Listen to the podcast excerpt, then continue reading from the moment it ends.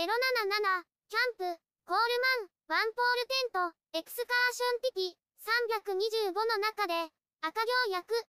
雨が降ってきました。テントの中にいます。テントに当たる雨音が心地よいです。そろそろ晩ご飯にします。今日のメニューは赤魚と野菜炒めと餅にします。準備する。クーラーボックスを持ってきました。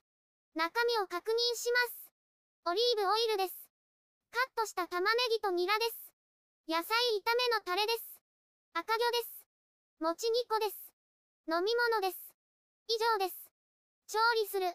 まずは飲み物を飲みます。美味しいです。今日のキッチンです。フライパンを置きます。IH クッキングヒーターの電源を入れます。オリーブオイルを入れます。野菜を入れます。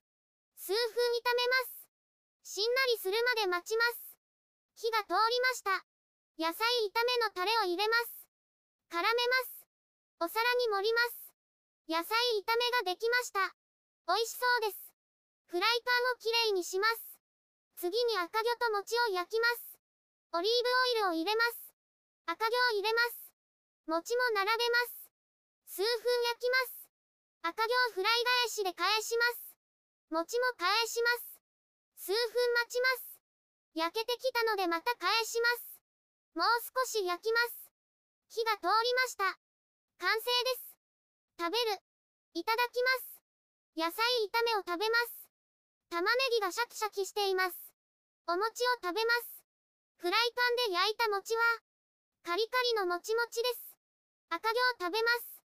プリプリで美味しいです。醤油があると良いです。ごちそうさまでした。食べ応え満点で満足でした。おやすみなさい。ブログでたくさん写真や動画を公開しています。概要欄からリンクを参照ください。